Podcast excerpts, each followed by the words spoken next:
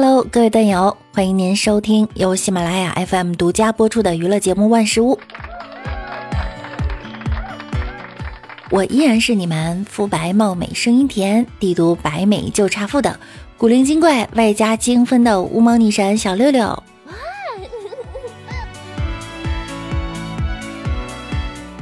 昨天六六带着家人去医院了，在路上旁边有个美女冲我笑了半个小时。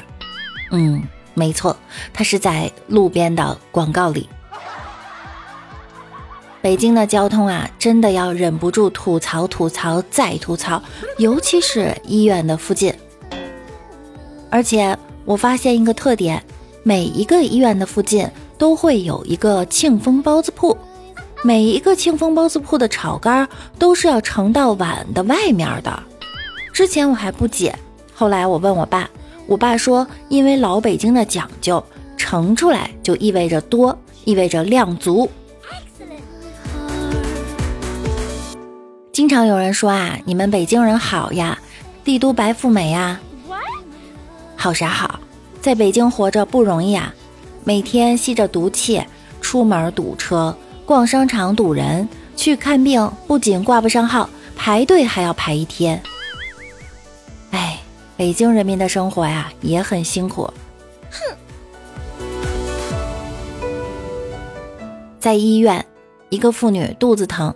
医生看病的时候叫她把裤子脱掉，催了几次都没有反应。医生不耐烦了，还有很多人排队，你快点儿。妇女欲语还休，你，你先脱。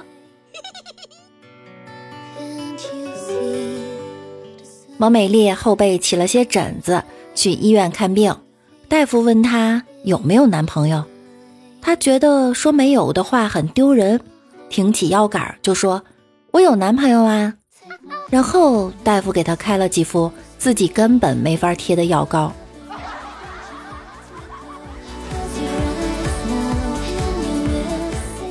有一次我去看病，尴尬的要死。我是穿着连裤袜去医院的，做心电图要露脚腕、手腕、胸口。我把上衣撩起来。裤袜脱下去，就剩个小内裤躺在那里，我好想死啊！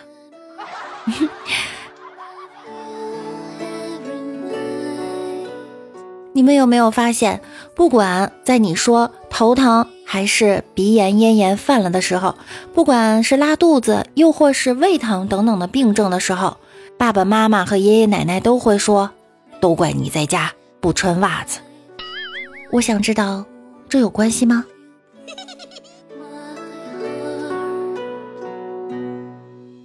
有个美女有很严重的狐臭，因为这个一直都没有找到男朋友。那时候的医疗呢也没有那么先进。有个男人因为职业原因，鼻子失去了嗅觉功能，俩人相亲一见如故，也都没有发现对方的缺点，当天晚上就睡一起了。早上，女的醒了，发现男的不在床上，就起来找他，发现男子在窗边开着窗户。女生说：“亲爱的，大冬天的，你开窗户干嘛？”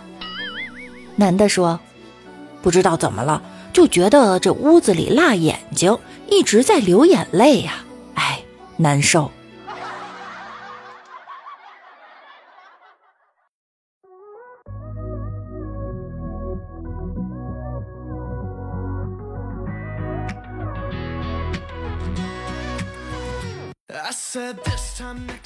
我觉得以后应该将《黄帝内经》列入九年义务教育和高考必考项目。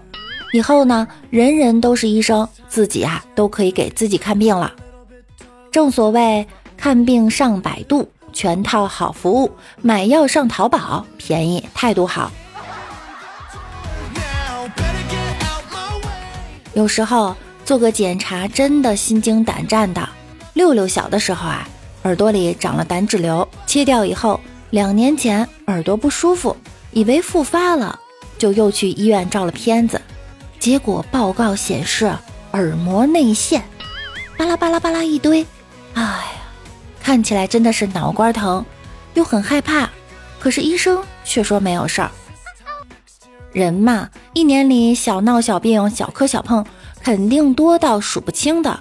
要是每一次都去医院挂号看诊什么的，估计连马云也会变成屌丝。所以第一反应都是上网查一下，看看大概是哪里出了问题。但是当你有病的时候，千万不能百度。百度以后，你会怀疑自己有白血病、肝癌、胃癌、脑癌、骨癌，各种病。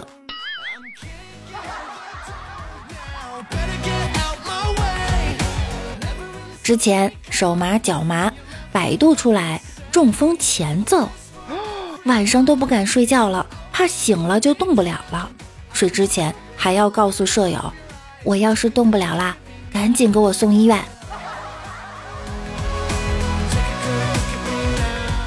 还有一天，感觉眼睛看东西模糊有雾，去百度上查了一下，竟然说我是白内障后切，吓得我在宿舍。哭了一天，第二天哭着回到家，去医院检查，人家医生说啊，只是用眼过度，眼睛疲劳。后来舍友们在提起这件事儿的时候，都能笑我一天。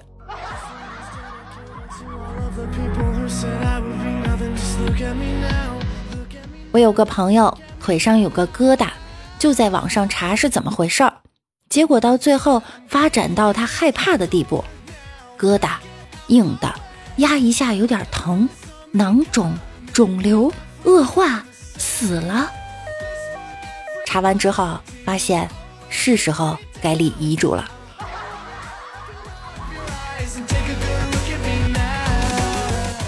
当代三大慢性自杀：百度看病、微信养生、专家荐股。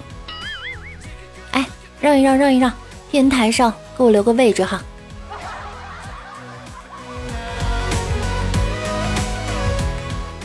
上次看完病，医保卡里还有钱没用，于是呢就想给老爸刷点保健品什么的。回到家我就问爸：“你有病吗？”老爸惊讶的看着我，一时没反应过来。于是我又问：“我的意思是你要吃药不？”老爸随手一巴掌呼了过来 baby。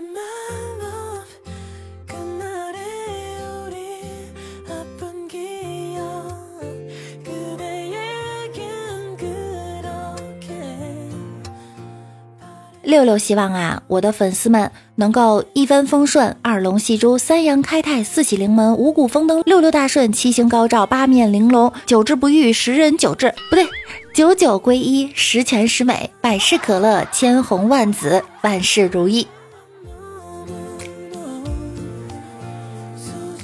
六六奉劝各位啊，玩手机的时间不要太长，伤害很大，最好三十分钟就让眼睛休息休一下。把视线投向窗外，想一想自己为什么这么穷。